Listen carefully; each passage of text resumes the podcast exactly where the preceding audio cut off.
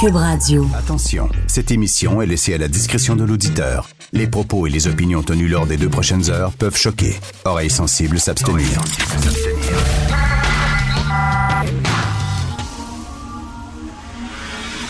Martino. Richard Martineau. Politiquement incorrect. Ce que je peux vous dire, c'est que je suis excessivement heureux. C'est peu connu, mais j'ai quand même écrit trois livres. euh, Cube Radio. Ça, c'était Steven Guilbeault en disant Ben écoutez, je suis heureux d'être au patrimoine. Patrimoine, vous le savez, c'est l'équivalent du ministère de la Culture au provincial. Donc, euh, il va être ministre de la Culture. Et euh, là, il y a euh, Daniel Green, l'environnementaliste, qui a dit Ben écoutez, je me souviens pas. J'ai souvent parlé à Steven Guilbeault. Je ne me souviens absolument pas de, ait fait montre d'un quelconque intérêt envers le théâtre, envers le cinéma, envers la littérature. Et du- ça m'a pas vraiment... euh, ça m'a pas accroché. Mais là, Sylvain Guilbeault dit non, non, non, écoutez, j'ai ma place au patrimoine, j'ai quand même écrit trois livres. Est-ce que c'est des livres lourds? Mais j'ai quand même écrit trois livres. Attends une minute, là. Ça, ça, ça veut dire que, je sais pas, là, l'éditeur euh, des pages jaunes pourrait aussi, euh, du bottin téléphonique pourrait aussi, euh, je sais pas, les gens du guide de l'auto, tiens, pourraient être euh, au patrimoine, ministre du patrimoine. Euh, tiens, moi, j'ai déjà conduit une auto. Je pourrais être ministre du transport. J'ai déjà conduit une auto. J'ai déjà fait euh, des achats, moi, euh, de la, de la bouffe. Je pourrais être euh, ministre de l'Agriculture. Tu vas dans une navette spatiale puis t'es ministre de, des Transports. Ben, j'ai déjà été, j'ai déjà été dans la Lune. Ben oui, tu pourrais être là, ministre. Je- comme euh, Marc Garneau. Oui. J'ai- Ça m'est arrivé des fois d'être dans D'abord que une- tu bouges dans un véhicule. Non, mais quand même, j'ai déjà, j'ai déjà écrit trois livres. C'est tout ce qu'il y avait à dire et ça commence bien en maudit. Il me déçoit. Bien sûr, je suis déçu euh, du choix de Justin Trudeau de l'envoyer au pa- à patrimoine, mais je suis déçu de Stephen Guilbeault. Je suis déçu. Alors, euh, Marc Bellemare, qui était euh, avocat euh, au Québec et que lui voulait réformer le no fault. Marc Bellemare, depuis des années, dit que l'assurance, la loi concernant l'assurance automobile qui avait été mise sur pied par, qui avait été créée par les Spayettes, ça tient pas debout. Par exemple, par exemple, euh, un voleur de banque, le gars vole une banque, rentre dans son champ avec le magot, est poursuivi par la police, s'en va à toute vitesse, rentre dans un poteau, il a le droit d'être indemnisé par la SAC. Marc Bellemare dit, voyons donc, quand tu causes un accident d'automobile, d'autant plus que quand tu as commis un crime, tu peux pas être euh, indemnisé par la SAC. Entre autres, c'est des choses qu'il voulait refaire. Jean Charest, dit, viens-t'en, viens dans mon équipe. Je te le dis, là, Marc, viens dans mon équipe, puis on, on va réformer, là. On va réformer la loi sur l'assurance automobile. Marc Bellemare dit, OK, c'est correct. Correct. Il est allé là. Puis là, il a vu, euh, là, Jean Charest gagner ses élections. Puis là, il a vu à un moment donné, Marc Bellemare, que Jean Charest, il tentait pas pantoute, pantoute, pantoute de réformer la loi sur l'assurance automobile. Il voulait pas toucher à ça avec une pôle de 10 pieds. Puis là, Marc Bellemare a dit, attends une minute, là, j'ai été instrumentalisé. Il m'a utilisé pour avoir des votes. Là, ça me tente pas de faire la potiche, là, puis. Il a sacré son camp. Il a dit, bye bye. Moi, je suis venu ici pour une raison. Je suis venu en politique parce que je voulais réformer la loi sur l'assurance automobile. Ça te tente pas? Bye, bonjour, je retourne chez nous je me serais attendu à ça de Stephen Guilbeault. Est-ce que j'en demande trop? Est-ce que je suis encore trop naïf? Mais Stephen Guilbeault, pour moi, c'est un homme de principe. Toute sa vie, il a milité pour l'environnement. Toute sa vie, il a milité pour devenir un jour ministre de l'Environnement. Ces dernières années, il a montré qu'il était parlable, qu'il était capable de mettre de l'eau dans son vin. Même d'ailleurs, dans le milieu des, écolos et des environnementaux, on le trouvait trop, trop conciliant, trop complaisant envers du monde, le monde des affaires. Et dire, regardez, là, on va travailler avec. Puis. Il a travaillé ces dernières années pour pouvoir un jour être ministre de l'Environnement et rentre dans l'équipe de Trudeau. On le met au patrimoine, puis il reste là, puis il fait un beau sourire à côté de Justin Trudeau. Déçu. Moi, j'aurais aimé ça. Ah non, OK. Moi, j'ai fait le saut. J'aurais aimé ça qu'ils disent OK, là, j'ai fait le saut en politique. Il y a des gens qui m'ont crié après, mes anciens amis Voyons donc, tu t'en vas avec un gouvernement qui a acheté un pipeline, t'es un vendu, t'es un traître, Steven, ça n'a pas de bon sens. Donc, j'ai, j'ai accepté toutes ces insultes-là, toutes ces critiques-là pour faire le saut en politique, pour dire oui, mais quand même, tu sais, je vais quand même faire des changements concrets. C'est mieux que de pelleter des nuages. Puis là, tu me donnes patrimoine? Désolé, Justin. Bye bye, salut, bonjour. Non. C'est comme l'histoire du chanteur de Midnight Oil là, en Australie. Ben, lui est devenu. Oui, ministre de l'Environnement. Lui est devenu ministre de l'Environnement. Mais lui. Peter, euh, Peter Garrett, ouais. On Et lui a après ça, je pense qu'il est devenu, je pense après ça, ministre de la Culture, puis tu sais, il y a eu certains autres ministères. Mais je m'attendais de Stephen Guilbeault qu'il soit un peu plus un homme de principe.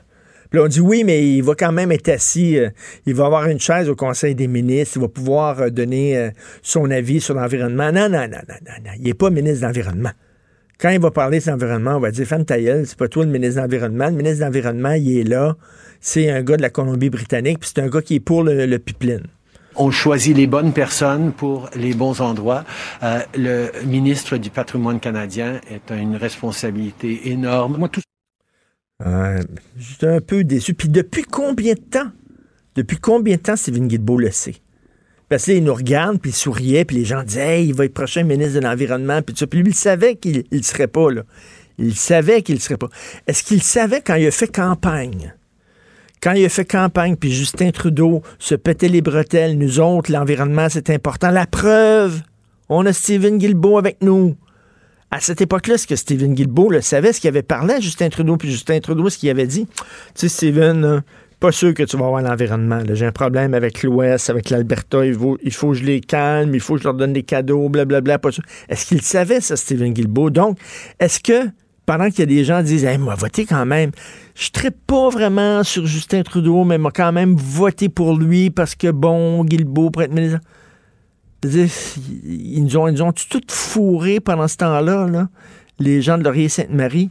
Je trouve ça assez déplorable, assez pitoyable. Autre chose, autre nouvelle aujourd'hui, la vérificatrice générale. Les enfants maltraités doivent attendre l'aide de la DPJ jusqu'à 226 jours. 226 jours, c'est presque un an. Rappelez-vous, on a eu, il y a quelques jours, Camille Bouchard, le psychologue, l'ancien député, celui qui avait fait ce fameux rapport, Le Québec fou de ses enfants, il y a plusieurs années. C'est quelqu'un qui défend bec et ongle la cause des enfants, qui se bat contre la maltraitance des enfants, puis qui disait la maltraitance des enfants, mais premièrement, c'est un gros, gros, gros problème au Québec. Les cas de signalement explosent littéralement. La DPJ est débordée. Il dit ça devrait, c'est quoi, cinq autobus, l'équivalent de cinq autobus scolaires par jour en signalement. Là. Cinq autobus scolaires remplis par jour. Alors, il dit ça devrait être notre priorité numéro un, excusez le pléonasme, mais ça devrait être notre priorité en haut de notre liste de priorités, ça devrait être lutter contre la maltraitance des enfants. C'est l'affaire la plus importante. On devrait toutes mettre nos énergies là-dessus. Et Camille Bouchard, il dit, lorsqu'on a voulu changer nos habitudes au point de vue de l'alcool au volant, on a mis toutes nos énergies là-dessus, puis effectivement, maintenant, il y a moins de cas d'alcool au volant sur les routes. Lorsqu'on voulait lutter contre le tabagisme, on a mis énormément d'énergie là-dessus. Puis là, effectivement, le tabag- tabagisme est en train de baisser. Mais il dit, on devrait faire la même chose pour la maltraitance des enfants et on ne fait rien, malheureusement. Mais en tout cas, on est là. Et là, on le voit, là. Un enfant maltraité, là, entre le jour où il y a un signalement en disant, là, il y a quelque chose qui se passe avec cet enfant-là, là, c'est pas correct, et le, jour où la DPJ va effectivement sortir cet enfant-là de son milieu pour le protéger, ça prend jusqu'à 226 jours. Ça n'a aucun Christi de sens. Et euh, on dit que euh, c'est- on, respecte euh, des normes qui sont vieilles de 30 ans. Ça n'a aucun sens. C'est super mal foutu. Ça devrait être. On dirait qu'on n'a pas appris de Granby, de ce qui s'est passé à sais, On avait dit plus jamais ça. On dit tout le temps ça, plus jamais ça. À chaque fois qu'il y a un drame, c'est épouvantable. Il faut changer les choses. Capitale nationale, 202 jours d'attente. Estrie, 226 jours. Estrie, c'est là, ça s'est passé, là. L'affaire de Granby, là. 226 jours d'attente avant que la DPJ euh, débarque. Montérégie, 158 jours. Ça n'a aucun maudit bon sens. Ça n'a pas de sens. On, a- on dirait qu'on ne prend pas ça vraiment au sérieux. C'est extrêmement dommage. Euh, on va en reparler, bien sûr, au cours des prochaines journées. Et euh, on va bien sûr parler aussi aujourd'hui du cabinet Trudeau, mais pas seulement ça. Vous écoutez Politiquement Incorrect. Pour nous rejoindre en studio, Studio à commercial cube.radio. Appelez ou textez 187 Cube Radio. 1877 827 2346. Politiquement incorrect. Alors, nous allons parler d'économie et d'argent avec le chroniqueur économique Michel Gérard de la section argent du Journal de Montréal, Journal de Québec, et qui fait la page couverture aujourd'hui. Rona, je l'avais prédit, Michel, c'est vrai que tu l'avais prédit. oui, oui. Je te dis que c'est dur, c'est dur pour l'ego, ça. non, mais des fois, il faut le Non, dire. là, effectivement, quand tu l'avais vu, euh, tu l'avais vu venir, cette affaire-là. Ben, écoute, c'est que dans ma chronique, le lendemain, tu sais, le, le- ma chronique du 4 février 2016, c'est le lendemain de l'annonce euh, de l'acquisition de Rona par, euh, par Lowe's. Euh, je faisais une chronique où, euh, écoute, le titre, c'était pas compliqué, Rona, deux petits points, coup de marteau sur le Québec. Alors, euh, et dans cette chronique-là, euh, bon, finalement, euh, c'est malheureux, mais je prédisais quasiment, quasiment la déconstruction de, de Rona qui était pour survenir, et surtout le fait euh, que je rappelais aux gens, là, c'est bien beau la vente à, à Lowe's, mais Lowe's, qui est une multinationale américaine dont le siège social est en Caroline du Nord, ben, les décisions vont venir de la Caroline du Nord dorénavant. Et puis, si ça risque d'aller mal, ben, tenez-vous bien, euh, tenez votre truc parce que euh, eux autres, là, euh, ils vont ils vont couper, ils vont mettre la hache, ils vont ils vont nous donner des coups de marteau sur, sur- sur- sur la tête. Et c'est en plein ce qui ce qui se produit. Mais, mais Alors, il fallait, il fallait. Entre autres, tu sais, je disais, non, mais écoute bien ça, Richard, je disais, entre autres, que les dirigeants, parce que là, ce qui est extraordinaire, c'est à peu près ceci, que les dirigeants, tu sais, j'écrivais là, que les dirigeants de Rona appuient la transaction. Parce que la caisse de dépôt se basait sur, euh, sur la haute direction de Rona. Imagine-toi, là, euh, pour prendre sa décision et laisser aller euh, son bloc d'action, alors que les dirigeants de Rona appuient la transaction qui va les rendre instantanément deux fois plus riches. C'était pas deux fois, c'est cinq fois plus riches avec leurs actions qu'ils allaient déposer. Je ne vois pas en quoi c'est rassurant pour le Québec. Effectivement, comprends-tu ces gens-là, là, la haute direction de Rona, là, c'est rempli les poches, toi.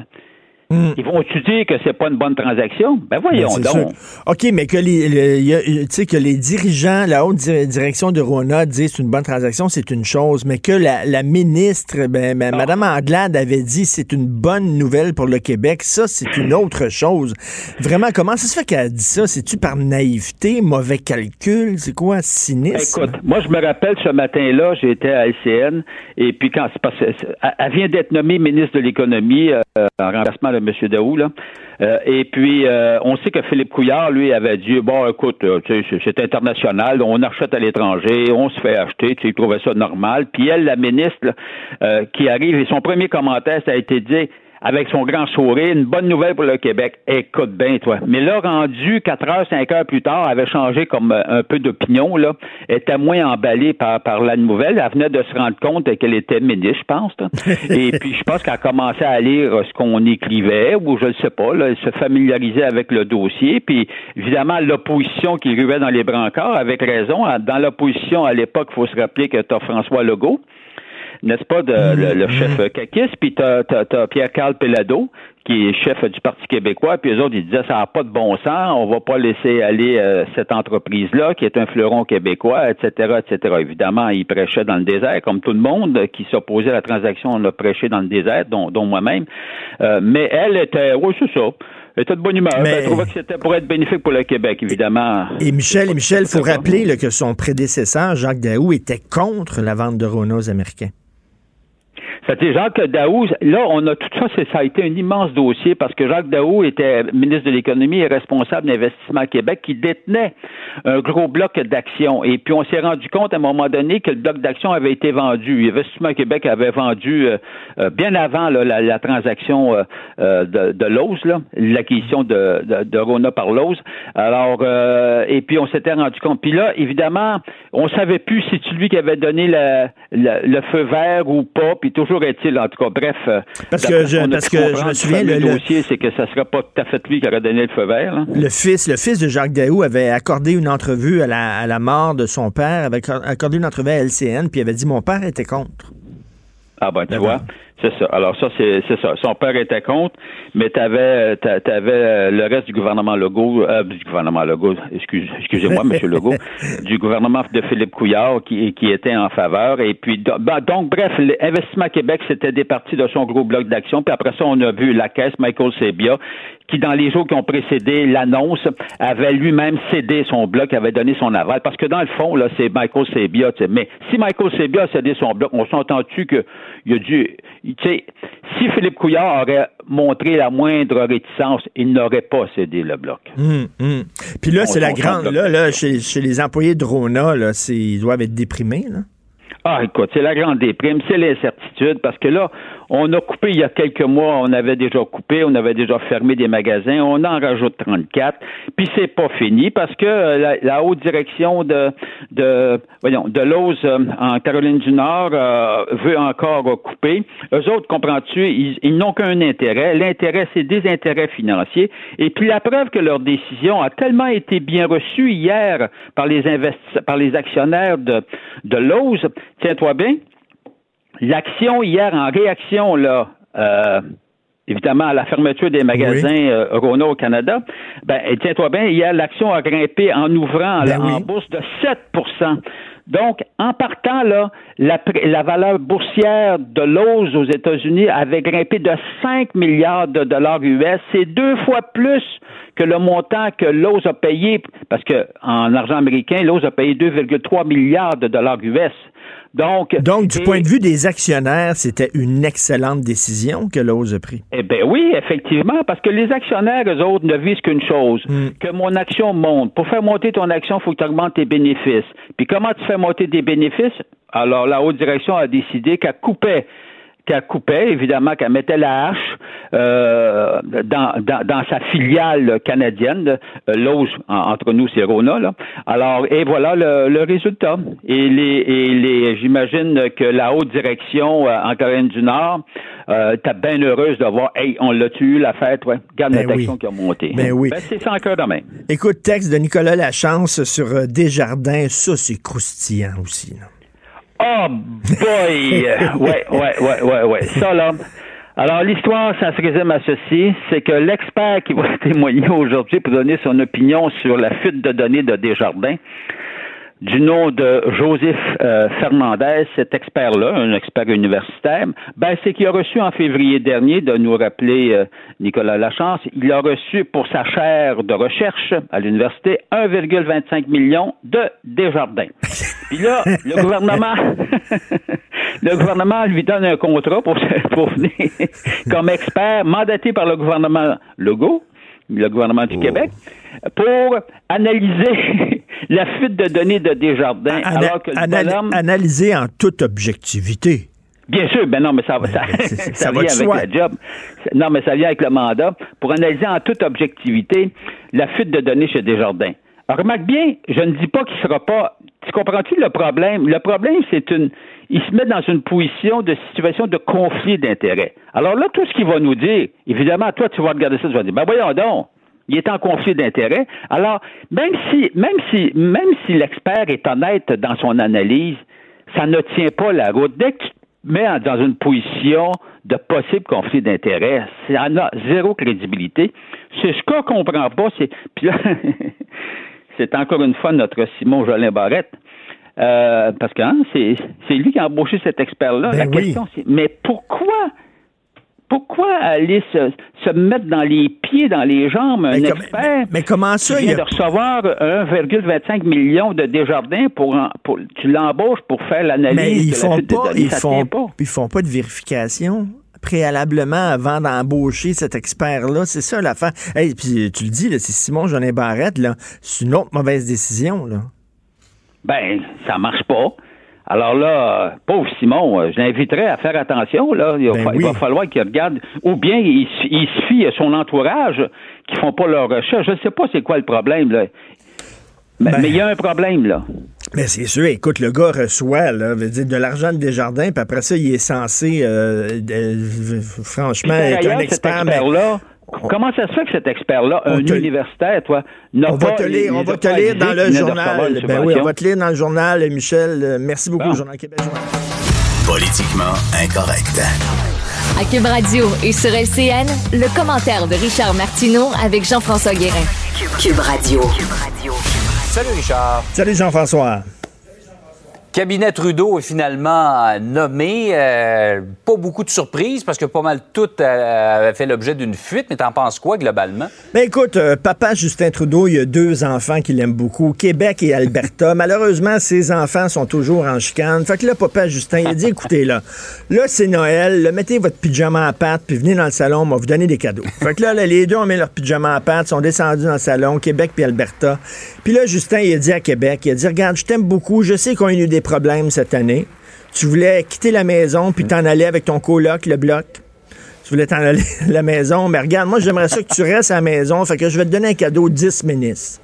Le Québec a dit Oh, t'es fin, c'est fin, 10 ministres. Puis là, il s'est retourné vers l'Alberta. Il dit Alberta, je t'aime beaucoup, mais tu sais, bon, j'ai aucun ministre, euh, j'ai aucun député chez toi, je peux pas te donner un ministre. Par contre, par contre, J'aurais pu nommer Stephen Guilbeault ministre de l'Environnement Alberta. T'aurais pas aimé ça? Ben, Ça, on en a parlé. ah oui, puis comme cadeau de Noël, bon, on ne nommera pas ministre de l'Environnement, on va le mettre au patrimoine. Tu content? Alberta, t'es content? Alors là, bon, il a acheté un peu la paix, mais sauf que, sauf que Jean-François, les, les problèmes de fond demeurent. là. Il n'y a rien véritablement de réglé. C'est une opération esthétique parce que là, l'Alberta va continuer à vouloir faire passer son pétrole sur le territoire du Québec. Le Québec va continuer à dire non, on veut rien savoir. La loi 21 est toujours là. hein. Là, on n'en parle pas, mais à un moment donné, on va en parler. Et Justin Trudeau, il le dit que peut-être qu'il se jetterait dans la mêlée puis qu'il contesterait la loi. Là, faut voir comment Québec va réagir, même avec- s'il y a 10 ministres québécois. Euh, S'il est très centralisateur, euh, Justin Trudeau, il a toujours le réflexe d'empiéter sur les champs de juridiction provinciale. Cette chicane-là va continuer, va perdurer. C'est certain qu'il a distribué des cadeaux en achetant la paix, mais on verra. Mais bien sûr, on en a parlé hier. hein. Tout le monde, quand même, euh, se demande qu'est-ce que euh, euh, Stephen Guilbeault fait au patrimoine. Puis Stephen Guilbeault, il a répondu hier, mais j'ai quand même écrit trois livres. Écoute, donc, donc Jean-François, moi, j'ai déjà pris, euh, j'ai déjà pris l'autobus. Donc, est-ce que je peux être ministre des Transports? j'ai déjà acheté des œufs puis du jambon. Est-ce que je peux être ministre de l'Agriculture? Mais non. Lui, il a écrit trois livres. C'est une façon de le voir. Ben oui, l'éditeur des pages jaunes pourrait peut-être aussi être ministre euh, du patrimoine. Il, il publie des livres chaque année. Euh, On verra, mais en tout cas. ça fait jaser beaucoup. Euh, Celle-là, elle reste encore, hein, le, le fait que Stephen Guilbeault a été nommé au patrimoine et non pas en environnement. Il y a beaucoup de gens qui, Ah qui oui, accrochent ça là-dessus, fait jaser.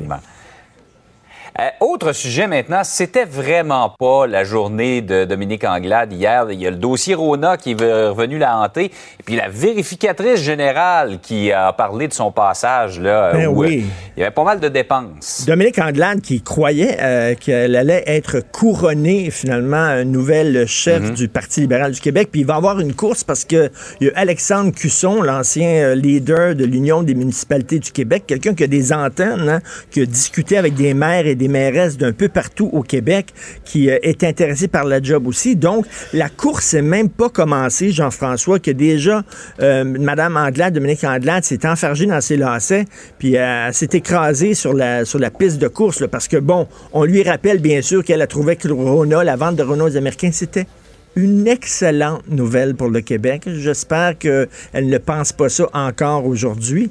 Euh, et j'espère qu'elle ne regardera pas euh, dans les yeux les employés euh, au Québec qui vont perdre leur job en disant c'était vraiment une excellente nouvelle. Et deuxièmement, un rapport accablant de la vérificatrice générale, effectivement, qui dit que sous sa direction, il y, a, il y a eu un, un boom dans les subventions hors programme. Donc, elle a donné des subventions hors programme à plein d'entreprises, mais Jean-François, c'était les projets étaient mal ficelés. Il y avait la documentation insuffisante, euh, les analyses étaient incomplètes. Donc, elle a donné de l'argent comme ça à gauche et à droite, alors que c'était des projets qui étaient bancaux, mettons. Là. Et on, se- on dit que c'était mal, euh, c'était mal géré. Et il y a même un chantier, pas un chantier de construction, là, mais un chantier euh, d'un projet informatique. On voulait brancher davantage de foyers à Internet qui était extrêmement mal géré. Un chantier d'un milliard de dollars. On le sait qu'on est tellement bon avec Internet, les fils, puis les ordinateurs, puis les souris, le gouvernement. Eh boy, ouais, ça- ça- va dire rétro satanas, là, touchez pas à ça. Mais bref, ça a été mal géré. Très mauvaise journée pour pour elle, là, à part là, avec une prise contre elle. là. Ben oui, justement, on, on va voir si ça va lui nuire dans cette course-là là, qui commence, parce que, comme on le disait un peu plus tôt, ça devait être un couronnement. Là. Ben oui. Va s'en mêler. Mais est-ce que ça va, est-ce qu'elle va traîner ça comme un boulet? C'est ce qui reste à voir. C'est ce qui reste à voir. On ne sait pas. là. Souvent, on a une mémoire un peu défaillante au Québec. On verra. Mais disons que c'était une très mauvaise journée pour elle euh, hier. Ça ne peut qu'aller mieux aujourd'hui pour Mme Anglade. Richard, bonne, journée. Bonne journée. Salut. Martineau, franchement, même avec les cheveux gris, il reste un animateur très coloré. Politiquement incorrect. Alors, vous connaissez Olivier Kessler, on le reçoit de temps en temps à l'émission. C'est un blogueur sur la condition masculine pour le site 104.com. Et là, il a écrit un texte assez percutant sur la fameuse théorie du genre, comme quoi euh, le masculin, le féminin, ça n'existe pas. Tout ça est une construction sociale. On peut être un homme le lundi, le mercredi, le vendredi, une femme le mardi et le jeudi. Je rappelle cette histoire. hein. Il y a des parents d'Ottawa qui poursuivent leur commission scolaire parce que leur petite fille de 6 ans est arrivée à la maison en disant Maman, papa, on me dit que les hommes et les femmes, ça n'existait pas. On me dit ça à l'école. Parce que là, la théorie du genre, c'est ce qu'on enseigne dans les écoles. Alors qu'il n'y a aucun fondement scientifique. Donc, Olivier a écrit un texte intitulé Études de genre, une fumisterie universitaire née d'un double suicide. Il est avec nous. Salut, Olivier. Richard. Une fumisterie. Donc, euh, on essaie de faire passer ça pour de la science, Olivier. Absolument. C'est ce qui est absolument ahurissant. Et on peut se demander, mais comment en est-on arrivé dans des lieux de haut savoir à cautionner euh, une telle aberration à l'effet que les différences entre les hommes et les femmes ne sont pas innées, ne sont pas biologiques, mais qu'elles sont créées de toutes pièces par euh, la construction sociale, le miracle de la construction sociale.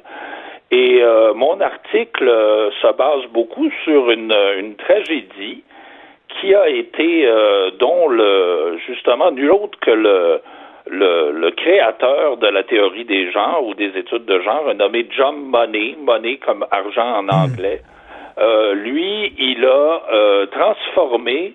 Il faut savoir qu'en 1966, il y a des parents, des gens qui s'appelaient les Reimer, qui ont eu des, jumeaux. Et l'un des deux a eu une circoncision qui a mal tourné. Son pénis a été carbonisé, purement et simplement. Alors, pour je ne sais quelle raison, ils ont fait appel, ces braves gens, à John euh, Money, qui euh, a vu enfin l'occasion de prouver, parce que ça faisait dix ans que ça le hantait, ce pauvre homme-là, euh, cette idée que les genres étaient une construction sociale qui n'avait rien à voir avec la biologie. Il s'est dit, ah, voilà mon occasion, je vais transformer ce jeune qui n'a plus de pénis en, en petite fille. Il va grandir comme une femme. Il se rendra probablement pas compte qu'il n'y a pas d'utérus et que euh, il peut pas enfanter, mais c'est pas grave. On pas lui grave. dira pas, c'est-à-dire, on lui dira pas que c'est un petit gars, qui est né petit gars. On va lui cacher ça. On va lui dire qu'il est une petite fille. On va l'habiller en fille. Puis bon, ça va prouver que quand tu dis à quelqu'un, toi, tu es une fille, et que donc, euh, que c'est- c'est une construction sociale. Sauf que cet enfant-là se sentait très mal dans sa peau, ne se sentait pas femme du tout. Et voilà, c'est parce que ça a marché pendant les premières années jusqu'à l'âge de 6 ans. Et puis, euh, ma foi, tout semblait alors Monet, lui, il voyait son triomphe imminent, hein, il a publié plein d'articles et même un livre qui validait sa thèse. Et c'est ce qui a donné lieu à l'édification des études de genre, cette folie-là. Là. Et euh, ce qui est arrivé, malheureusement, c'est qu'à l'adolescence, euh, celui qui s'appelait David à l'origine, mais qui s'est appelé Brenda, euh, a senti sa voix muer, s'est senti devenu, de, devenir, oh, horreur, hétérosexuel, mais par rapport à, à son sexe d'origine qui était masculin. Et puis, euh, bon, il était tellement mal dans sa peau, comme tu le soulignes, que les parents lui ont avoué la vérité. Alors, ça a été un bouleversement chez les deux jeunes, euh, les deux jeunes hommes.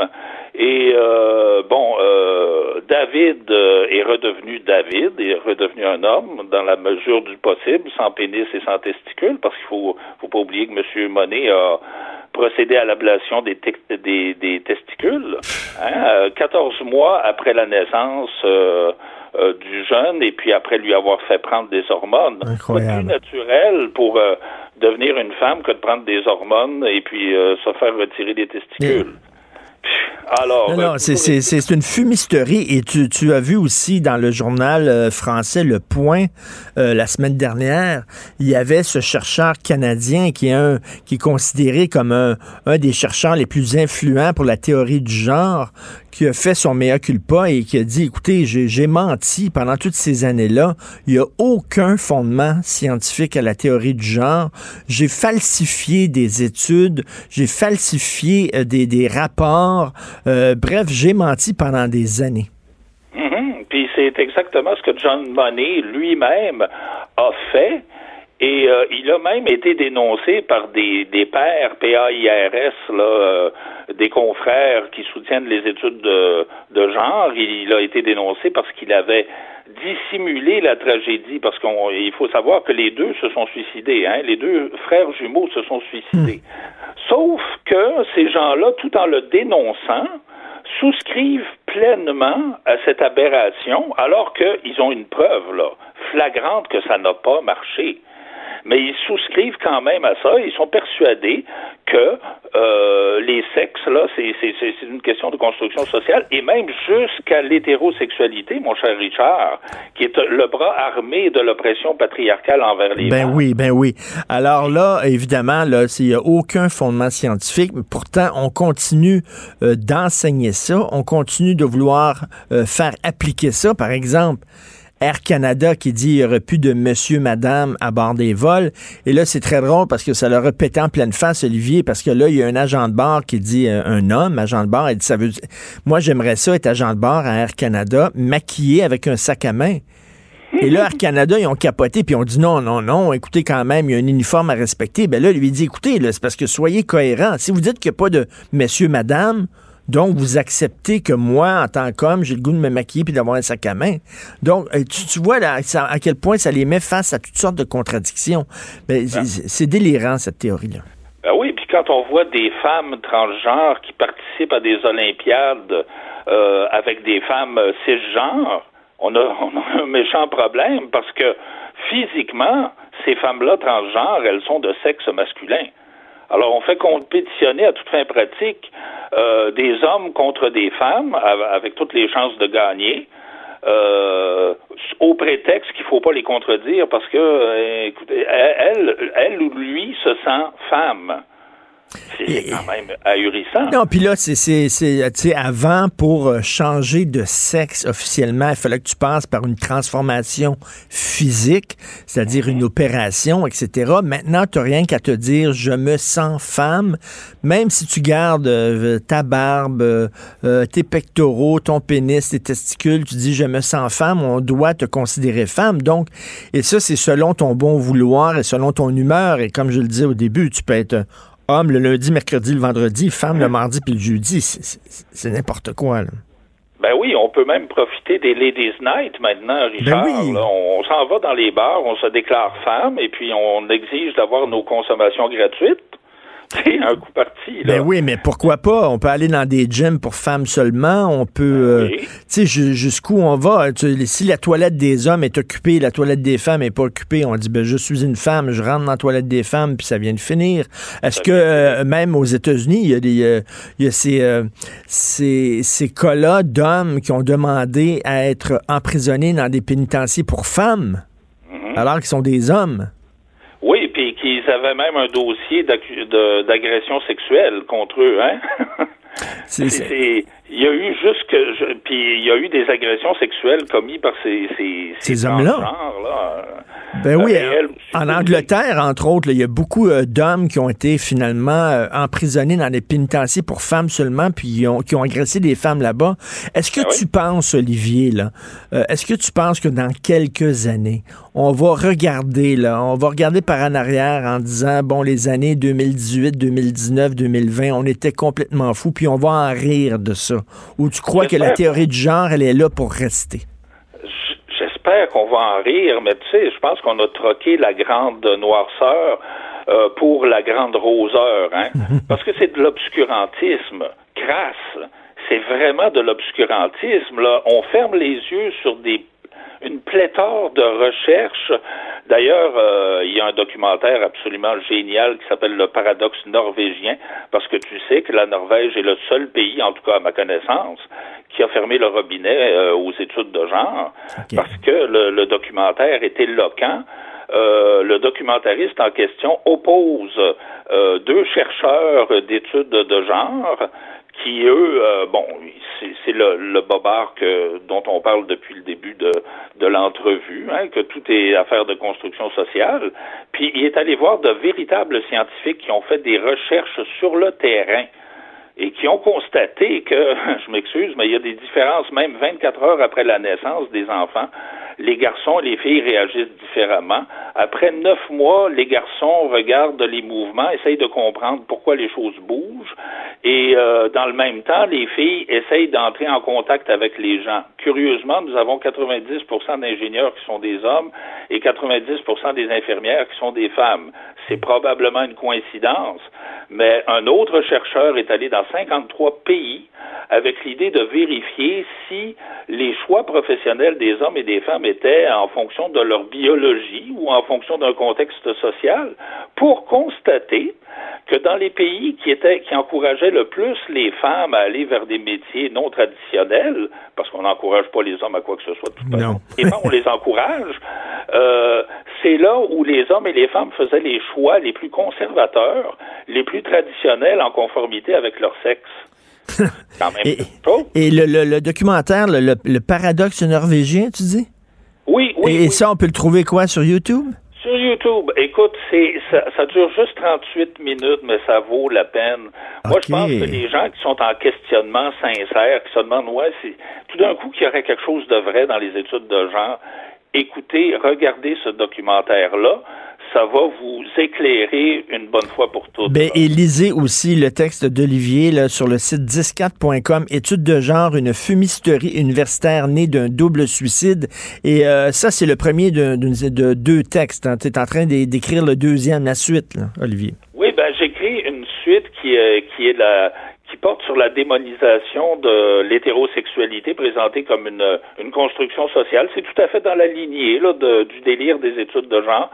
Alors euh, oui, il, est prêt, il est prêt à être publié. Là, je, laisse un petit peu euh, retomber la poussière que les gens aient le temps de lire ce texte-là qui vient de paraître. Mais euh, il va, il va paraître incessamment, c'est certain. En tout cas, on vit une époque formidable. Heureusement qu'il y a des gens comme toi. Olivier Kessler, blogueur sur la condition masculine pour le site 14.com. Merci beaucoup, Olivier. Merci, Richard. Au plaisir. Merci. Salut. Politiquement incorrect. Joignez-vous à la discussion. Appelez ou textez. 187 Cube Radio. 1877 827 2346. Gilles Proulx. Le où, quand, comment, qui, pourquoi ne s'applique pas sa ricanade? Parle, parle, parle, genre, genre, genre. Gilles Proulx. C'est ça qu'il manque tellement en matière de journalisme et d'information. Voici le commentaire de Gilles Proulx. Alors, Gilles, 10 ministres québécois dans le Conseil des ministres, mais fondamentalement, ça va rien changer. Ben, pas du tout, je pense pas. Euh, il oublie l'Ouest canadien aussi, dont le mouvement séparatiste prend de l'ampleur. Et là, le cabinet québécois de Trudeau est d'abord avant tout un cabinet montréalais. Mhm. Là où le Québec s'éteint par le poids des anglo-néo, tout en oubliant que c'est Toronto qui mène euh, le pays, non pas Montréal. On le veut avec Netflix, par exemple. Un autre exemple de stratégie, euh, Richard, le fait de placer Guilbeault au patrimoine, c'est pour permettre à Trudeau de passer tout ou tard son oléoduc au Québec et ainsi avoir l'appui de l'Ouest, et quitte à ramener Guilbeault à l'environnement dans un autre gouvernement parce qu'il y aura évidemment un remaniement. Alors oui, le Canada, c'est très bien, je reprends ta, ton expression, c'est pas euh, la neige, mon pays, c'est pas la neige, c'est une charte pour les avocats. Et en passant, qui va taxer les Netflix, les Google, les Apple, les Amazon et compagnie là-dedans? Qui va avoir le courage dans ce gouvernement de faire cela si Toronto dit non? Et, et parce que les, les, les, problèmes fondamentaux demeurent. L'Alberta va continuer à vouloir faire passer son pétrole sur notre territoire, puis nous autres, on veut rien savoir. La loi 21 va continuer d'être contestée par le reste du pays. Euh, il va continuer à être un gouvernement centralisateur qui empiète sur les champs de juridiction provinciale. Donc, ça, c'est une, une, opération esthétique, cosmétique hier, là. Exactement. Et nommer un cabinet à prédominance montréalaise, là, parce qu'on l'a vu sur la carte, la carte est rouge complètement, euh, c'est oublier que l'expression populaire qui s'est exprimée en termes de grief face à Ottawa et son arrogance, c'est justement en dehors de Montréal. Et euh, qui va être capable de parler avec eux autres? Qui, c'est sûrement pas euh, le porte-parole du Québec maintenant qui est un lieutenant. Lui, il n'en voulait pas le lieutenant. Il dit, ah, un député de Papineau plus capable. Mais ça serait intéressant de voir quelle sorte de dialogue va s'établir avec cela. Et euh, le premier combat, je pense, et c'est là que le bloc doit jouer un rôle. J'ai trouvé bizarre l'attitude du bloc et son chef dit bon ben nous autres euh, c'est peut-être l'indépendance, mais en attendant il y a des morceaux à aller chercher, dont l'impôt unique et il pourrait très bien euh, jouer, surtout s'il a l'appui du Parti conservateur, tout ou tard pour menacer Trudeau. Tout à fait. Euh, vous écrivez aujourd'hui une chronique bien intéressante où euh, vous faites un parallèle, Gilles, entre Duplessis et Legault. Expliquez-nous en quoi Legault ressemble à Maurice Duplessis. Ben, c'est qu'il est vélisaire. Il y a toutes sortes d'idées, des expressions très autonomistes auxquelles on porte une attention sympathique parce que le Québec est dû d'arrêter de se faire humilier. Et Duplessis faisait ça souvent. Il avait passé un bill privé dans le temps, c'était l'expression, pour avoir la radio euh, du Québec, parce qu'il disait que c'est un instrument culturel et euh, éducatif. Et puis il a reculé. Bref, il a joué au pharaon souvent, mais dès qu'Ottawa le menaçait, bon, ben, il prenait son trou et l'influence de la minorité était très forte. Il a réussi quand même parce qu'il jouait beaucoup plus que le go peut le faire. Donnez-nous notre butin il va réussir à avoir un système d'impôt un drapeau sous la pression de la Saint-Jean-Baptiste et René Chaloux. Mais euh, il en demeure pas moins que ce nationalisme défensif est dépassé. Or, Legault arrive avec une liste d'épiceries puis se fait virer de bord. Et la plus belle insulte, ça demeure les impôts uniques, qui n'est pas la fin du monde, surtout quand à l'appui d'un grand parti euh, fédéral. Et là, je l'entends, il s'est réuni cette semaine, bon, Pauline Marois, et puis des libéraux éminents pour la langue française. Oui, la langue est malade à Montréal, qu'il faut faire quelque chose. Quelle belle unanimité! Mais c'est bien beau donner 5 millions, faire un comité, puis dire à la télévision en français ce qu'on sait déjà, que le français, je le parle, j'ai pas peur. C'est toutes des maudites balivernes, puis c'est du vent. Alors que le problème majeur, et je l'entends dire, le go, euh, j'ai enjoint M. Jolin à dire qu'il faut quand même euh, améliorer ou travailler sur la loi. L'actuelle loi 101, moi, c'est le mot actuel qui m'a rendu ça indigeste parce que l'actuelle loi 101, elle n'existe pas. Elle est clouée à 19 reprises par les tribunaux. Elle est inopérante. L'Office de la langue française est un nid de parasites qui n'intervient même plus malgré des 2 trois mille plaintes par année et trouve toutes sortes de raisons pour euh, parler d'une loi qui est inopérante. Alors, il n'a jamais parlé des raisons sociales qui se multiplient. Il n'a jamais parlé de la langue de travail chez les 50 employés et moins. Alors, il y a un travail énorme à faire. C'est la loi 101 de 1977 qu'il faut. Mais là, euh, Jean-Pierre Ferland, il y a une de ses tunes qui s'appelle Pissou. Puis euh, dans sa chanson, il dit tout le temps on a des baguettes en l'air, puis on s'énerve, puis on crie, mais on finit tout le temps par prendre notre trou. C'est ça, c'est ça que vous dites, là. Exactement. C'est pas la chanson euh, sur Rosemont, les bombes, là, je sais pas qu'elle l'a vu, la, chanson de Jean-Pierre Ferland. Non, non, non. Non, non, il parle, il parle des Québécois, ça s'appelle Pissou, puis il dit on a une baguette en l'air, puis on s'énerve, puis on crie, puis tout ben ça, mais on finit tout ben. le temps par prendre notre trou. On va nous gagner avec une chanson, puis une victoire du club de hockey canadien, puis ça vient de s'éteindre. Tout va très bien, Madame la Marquise. Et là, vous voulez parler aussi euh, de Dominique Anglade. Euh, s'il y a des gens qui pensent qu'elle a des chances de gagner la, prochaine course au leadership, euh, elle, vient, elle vient de s'enfarger dans ses lacets. Et la course commence en fin de semaine. Et s'il y en a qui s'imaginent ça, ils font mieux d'aller voir le docteur, puis vite, vite, vite. Alors, après Rona, qu'elle a cédé aux Américains comme une espèce de Boxing Day de janvier, s'ajoutent les cadeaux de 592 millions pour des programmes hors normes.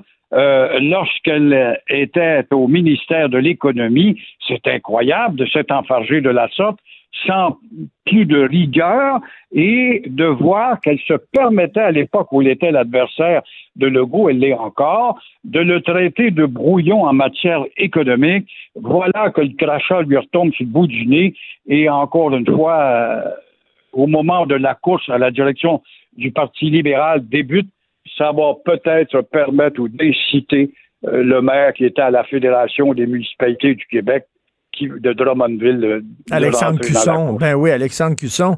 Et, là, elle, a donné, elle distribuait des subventions à gauche et à droite avec des projets qui étaient mal ficelés, des analyses qui étaient vraiment bâclées. Il manquait des informations, tout ça. Bref, c'était des, projets qui étaient bancaux, des dossiers qui étaient présentés, qui étaient mal ficelés. Elle a donné quand même à gauche et à droite à des amis du parti ou quoi pour euh, des régions où ils voulaient avoir des votes euh, aux prochaines élections, c'est pas fort. Mais ce que je comprends pas, euh, Richard, tu es à la tête d'un ministère, tu deviens ministre en d'autres, un uniforme de ministre. Même chose pour Jolin euh.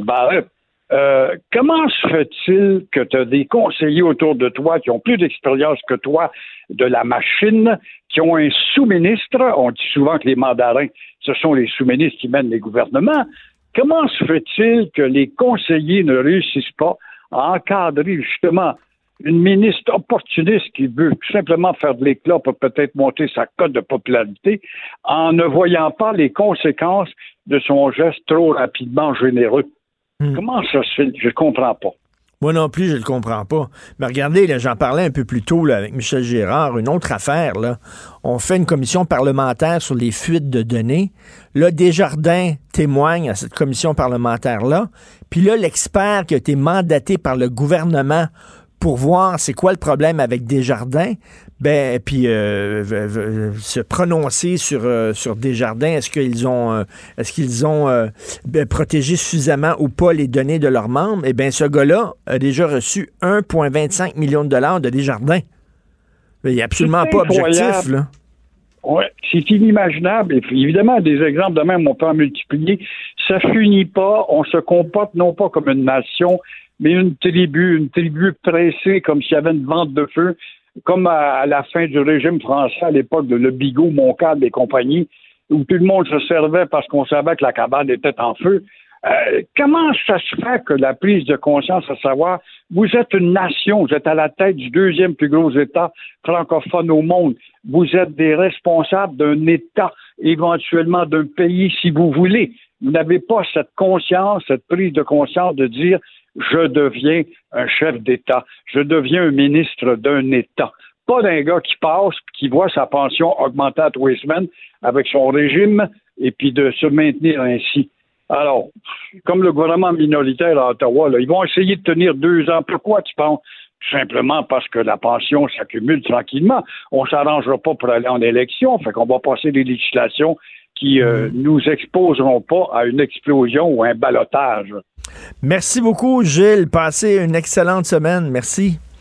À toi aussi. Merci beaucoup. Ben là, Gilles, Gilles Proux faisait un, parallèle entre euh, Maurice Duplessis et François Legault en disant Duplessis avait baguette en l'air, mais il prenait son trou. Puis là, je disais, ben justement, euh, Jean-Pierre Ferland, une chanson là-dessus qui s'appelle Pissou. On peut, on peut écouter ça. C'est assez, euh, c'est assez lumineux comme parole. Écoutez ça. On se pète la gueule, on se tord le cou. On a tellement peur de finir tout seul.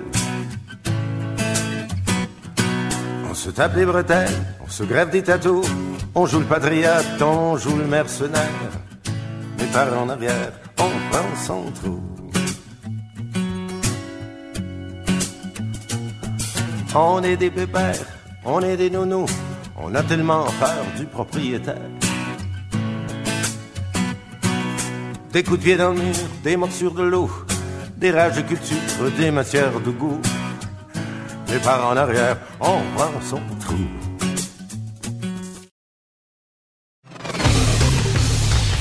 Martineau, franchement, même avec les cheveux gris, il reste un animateur très coloré, politiquement incorrect.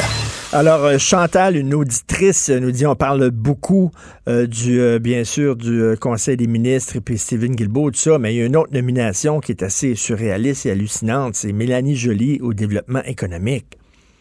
Je suis tout à fait d'accord. Moi, quand j'ai appris ça, je suis parti à rire. Je comprends pas le, le trip autour de Mélanie Joly en disant, mais finalement, elle est bonne. Elle, était bonne au tourisme. Hey, ministère du tourisme. Pas besoin d'un prix Nobel pour gérer ça. Ministère du tourisme. C'est vraiment, là. Mais on se rappelle pas Netflix.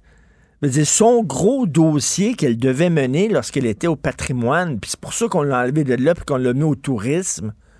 Puis était bonne pendant la campagne, Mélanie Joly, puis vraiment, elle aurait dû être lieutenant du Québec. Voulez-vous rire de moi? Regardez ce qui est écrit sur vos plaques d'immatriculation. Je me souviens, je suis désolé, là. Netflix, elle l'a échappé complètement. Elle s'est mis totalement à genoux devant. N'a rien voulu plaire. Ses explications aussi, qui étaient n'importe quoi. Ils ont gardé les langues officielles. Elle va être au développement économique. Hey, développement économique, c'est pas rien, là. Le développement économique, c'est un des, ministères majeurs. C'est toi qui vas arriver avec les nouvelles politiques pour remettre le Canada sur les rails du succès. Bon, ça va bien l'économie au Canada, mais développement économique, c'est pas rien. Puis là, elle là, elle se retrouve là. Puis les gens disent, heureusement, souvent, c'est comme disait Gilles tantôt, Gilles Proux, souvent, c'est les sous-ministres qui, qui les patentes, qui gèrent les affaires. J'espère qu'il y a des bons sous-ministres et des bons hauts fonctionnaires au ministère du Développement économique. Mais moi, je ne comprends pas soudainement que tout le monde dit, bon, finalement, elle est pas mal, la petite Mélanie. C'était. C'était vraiment une gaffe majeure, la façon dont on l'a tellement maltraité, le dossier euh, de Netflix. J'attire votre attention dans le devoir aujourd'hui. Il y a une entrevue de Christian Demel en page couverture avec Chris. Chris, c'est le directeur de Charlie Hebdo. Il était présent lors du massacre de Charlie Hebdo, qui a duré 1 minute et 49 secondes. Euh, C'était un massacre épouvantable. 12 morts, 11 blessés, on s'en souvient. Lui, Rhys, était extrêmement chanceux. Il était là, il a été atteint d'une balle à l'épaule qui a éclaté la clavicule. Euh, il a fait semblant d'être mort. Euh, les frères euh, Kouachi l'ont pas vu, sont sortis après avoir commis leur massacre, puis lui a pu s'en sortir. Il a écrit un livre. Il est interviewé dans Le Devoir, RIS. Et je veux vous lire des extraits de son entrevue parce que ce qu'il dit, c'est important en maudit. Voilà. J'ai l'impression qu'on atteint un stade dans la revendication des droits individuels qui mérite réflexion. Jusqu'où peut-on revendiquer des droits pour des catégories d'individus, des minorités, des ultra-minorités? Est-ce qu'une société démocratique doit être qu'un empilement de revendications de singular- singularité? Ou est-ce que ça devrait pas être au contraire essayer de dégager ce qui est commun? Fait que lui dit c'est bien beau les droits des minorités parce que c'est ça les champs des droits de la personne, c'est là pour protéger les minorités, mais il dit là on est en train chaque minorité a ses revendications, chaque ultra minorité, c'est-à-dire les minorités dans les minorités ont des revendications. Puis là, une société, c'est pas seulement l'accumulation de, de- des cadeaux qu'on donne à ces minorités-là, mais il faut penser au bien commun, il faut penser à la majorité. Et c'est ça qu'il dit, là, à un moment donné, là, les chartes des droits, puis euh, les droits individuels, puis les droits des minorités, c'est comme un train fou qui est parti, là, en vrille. Puis on peut-tu, s'il vous plaît, peser sur le frein, puis s'arrêter, puis en disant, c'est pas ça une société. Une société, c'est pas penser aux albinos noirs handicapés, puis aux obèses juifs nains, puis aux transgenres, non-binaires, non-genrés, pansexuels, queer. Il dit, c'est pas ça, là. À un moment donné, on peut-tu penser au bien commun? C'est une excellente idée. Et il parle aussi euh, de cette gauche pro-islamiste. On les a vus défiler euh, il y a deux semaines à Paris.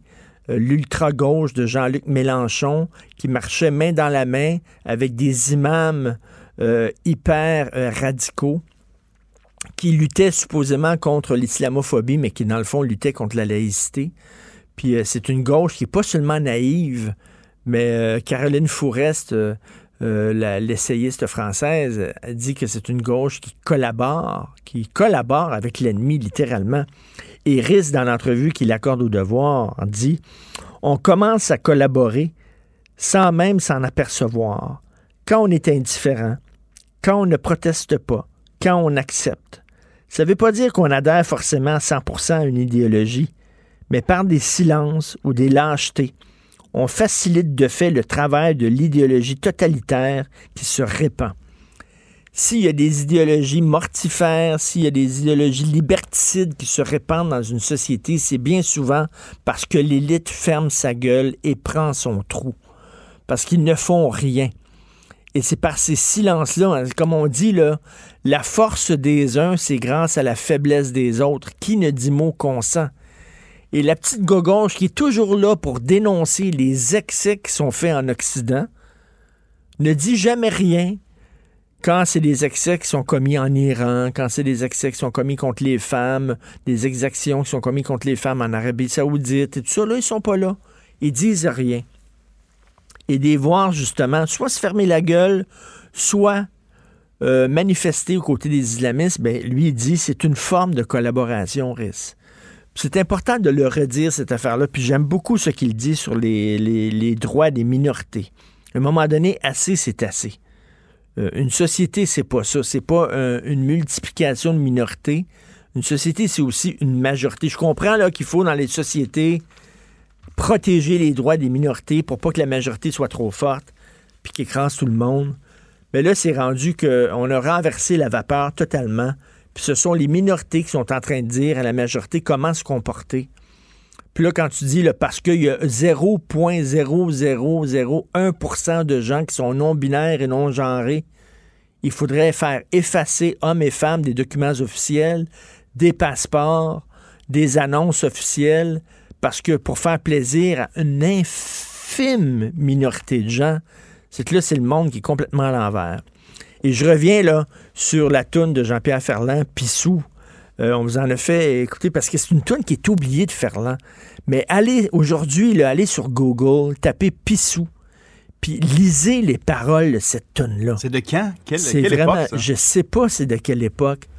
Parce C'est que les c'est- années c'est- 90, je pense. Aujourd'hui, ça, c'est... C'est écœurant, le Québec, là. d'aujourd'hui, là. On vraiment allé le tabarnouche, ça n'a pas de bon sens, puis on prend notre trou, on en écoute encore un petit extrait, Fred. On passe ça. On pique des colères, on gueule à grands coups, mais par en arrière, par en dessous, on est dissous.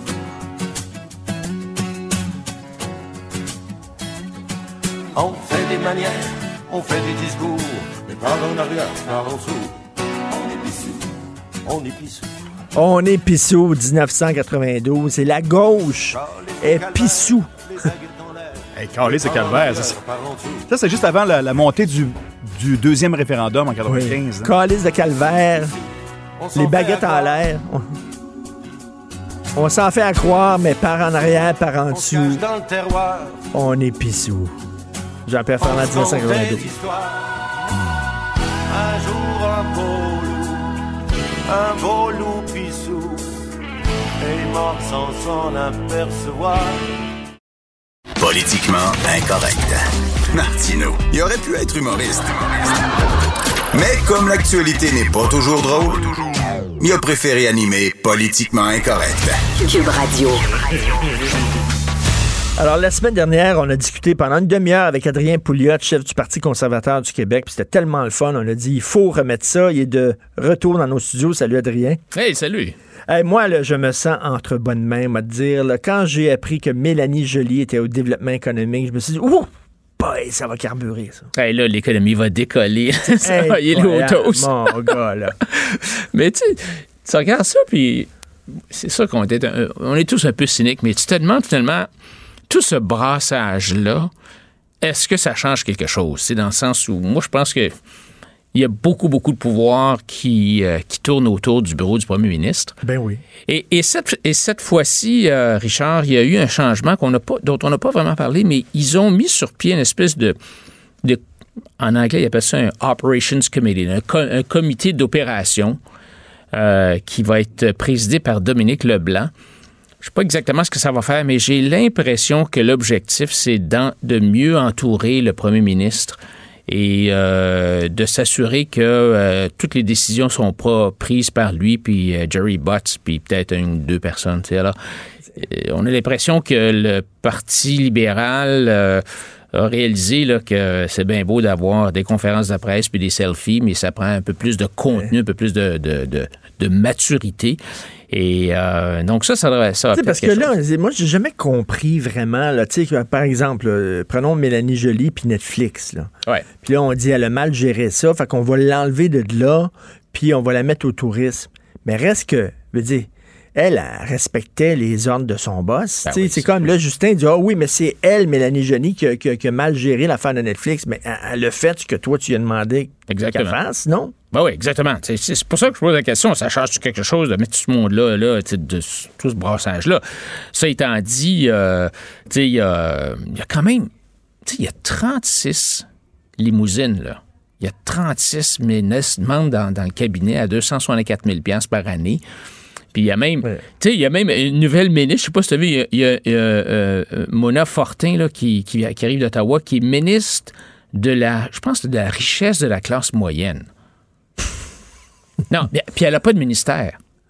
C'est un ministre délégué, ouais. Euh, euh, ben, c'est un ministre de, de- de rien, là, je veux dire, elle va être appuyée par le ministre de l'économie. Qui, qui, Mais- qui tu disais? Mona Fortin. Alors, elle, je sais pas, là, elle- elle a aucun objectif, elle a pas, c'est vraiment pas clair ce qu'elle fait. Je sais pas si son objectif, c'est de donner une Subaru à, à tout le monde dans son, dans son entrée.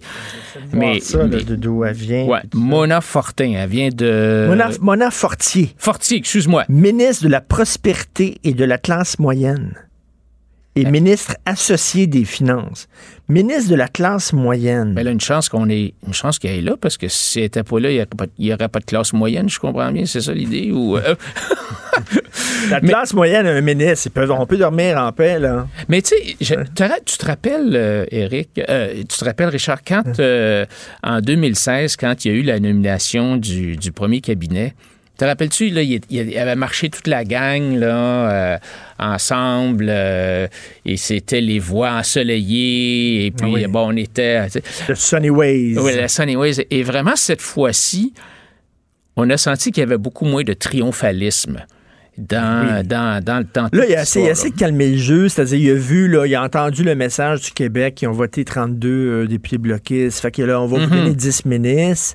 Puis là, bon, il pouvait pas donner des ministres à l'Alberta parce qu'il n'y a aucun Christy député qui vient là. Il a, il a- il a pas scoré pantoute dans l'Ouest. Fait qu'il dit, regarde, votre cadeau, vous autres, c'est que je, je nommerai pas Guilbeault à l'environnement. C'est ça votre cadeau. Sauf que ça ne règle pas le problème. Le problème majeur est, là encore. L'Alberta est encore en calvaire. Oui, exactement. Et, non, tu as raison. Je pense que ça aurait été vraiment comme de mettre un, un, un- un drapeau rouge devant le taureau, là, de mettre euh, Guilbeault là.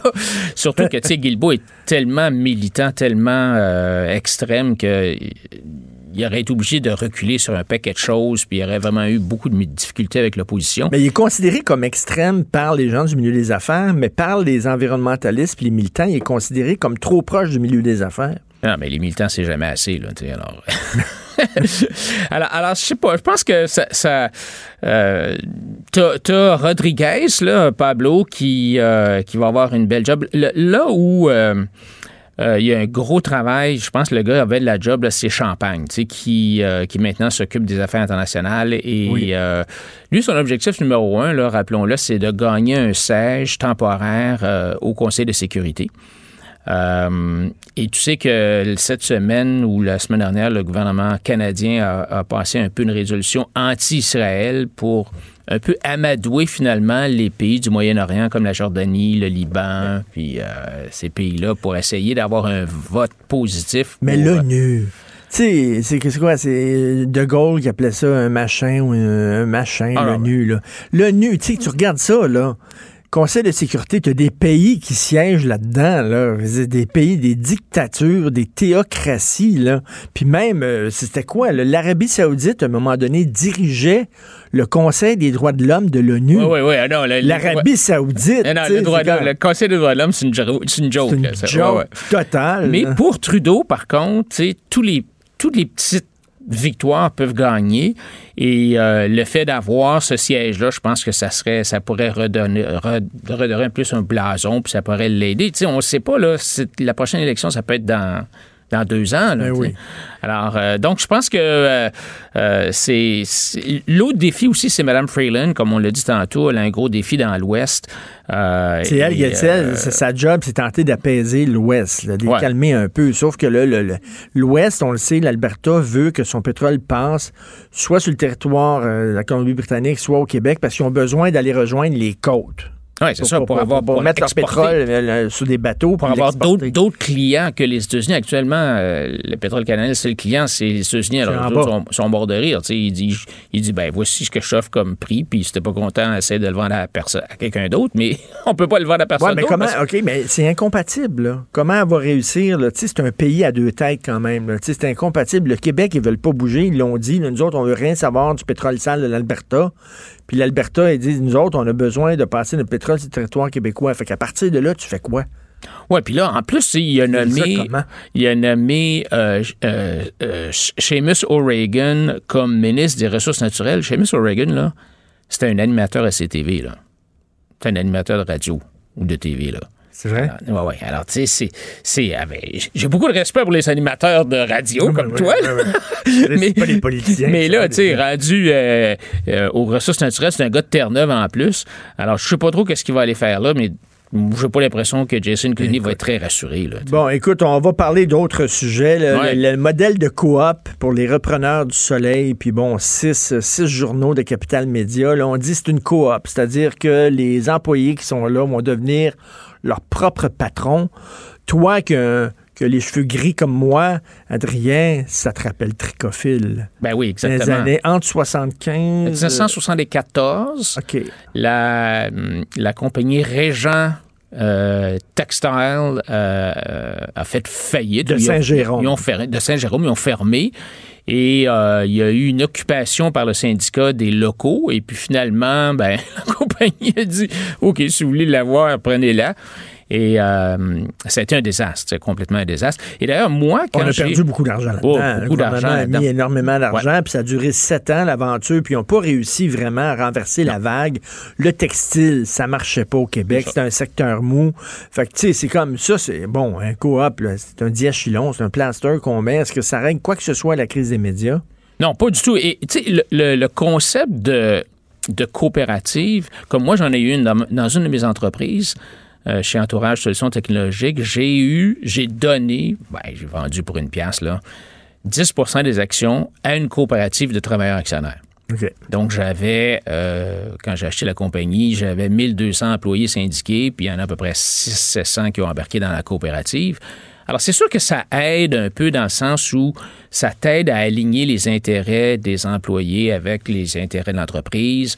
Ça, donne une certaine motivation. C'est plus facile de faire comprendre aux gens là, où est-ce que tu t'en vas, puis ils se sentent plus impliqués. Mais c'est pas ça qui va en faire un succès. Là. Tu sais, Si, si tu as une entreprise, si tu as une business qui est pas bonne, euh, qu'elle soit gérée par une coopérative ou par Ben, un ça. ça change rien. Ça, il y, a- y des problèmes, il n'y a pas de revenus. C'est ça le problème, c'est que ces journaux-là, ils n'arrivent pas à générer des revenus suffisants pour assurer leur survie. Parce que, bon, la pub a changé, la pub est sur Internet, blablabla. Fait que, que des employés ont racheté la compagnie, ça change rien. Non, ça change rien. Là, puis, tu sais, ce qui est encore une fois surprenant, encore une fois surprenant, c'est que là, tu as, tu vois, l'Investissement Québec, ils vont perdre, euh, je pense quoi, 15 millions dans cette, euh, dans, dans- l'ancienne business. Donc, euh, tu sais, ce qui arrive, là, c'est que la compagnie fait faillite, elle est rachetée par la coopérative. Les créanciers de la compagnie en faillite perdent tout. Hein, il n'y a presque rien. Alors, le gouvernement lui-même, qui était un créancier, euh, fait, euh, perd, perd, je pense, 15 millions. Et là, ils remettent encore de l'argent. Investissement Québec remet encore de l'argent en plus. Puis là, ben, t'as le fonds d'action, puis Investissement Québec qui met 2 millions et demi, puis euh, la fiducie chantier de l'économie sociale, puis blablabla, là, qui mettent encore de l'argent. Là, Non, je veux pas, là, là, ça, il- ça marchera pas, là. Ça marchera pas, là. Je te le dis, là. Je te le dis tout de suite, là. Là, ils vont me dire, là, là, les gens vont dire qu'ils m'écoutent. Ben oui, il prêche pour sa paroisse, il travaille à Québécois, c'est certain qu'il va prendre. Bon, ben, je, vous dis, là, je regarde ça de façon objective. Tu sais, il y avait des virages à prendre dans, dans- dans le milieu des médias. Pierre Carl, à un moment donné, il a dit les petites annonces d'un journaux, ça pogne plus. Les, c'est plus là que les gens achètent des petites annonces, ils achètent ça sur Kijiji. Kijiji, ben oui. Ils achètent ça sur Kijiji. Fait que là, les petites madames, parce que c'était des petites madames qui vendaient des petites annonces, ben on va les sacrer à la porte.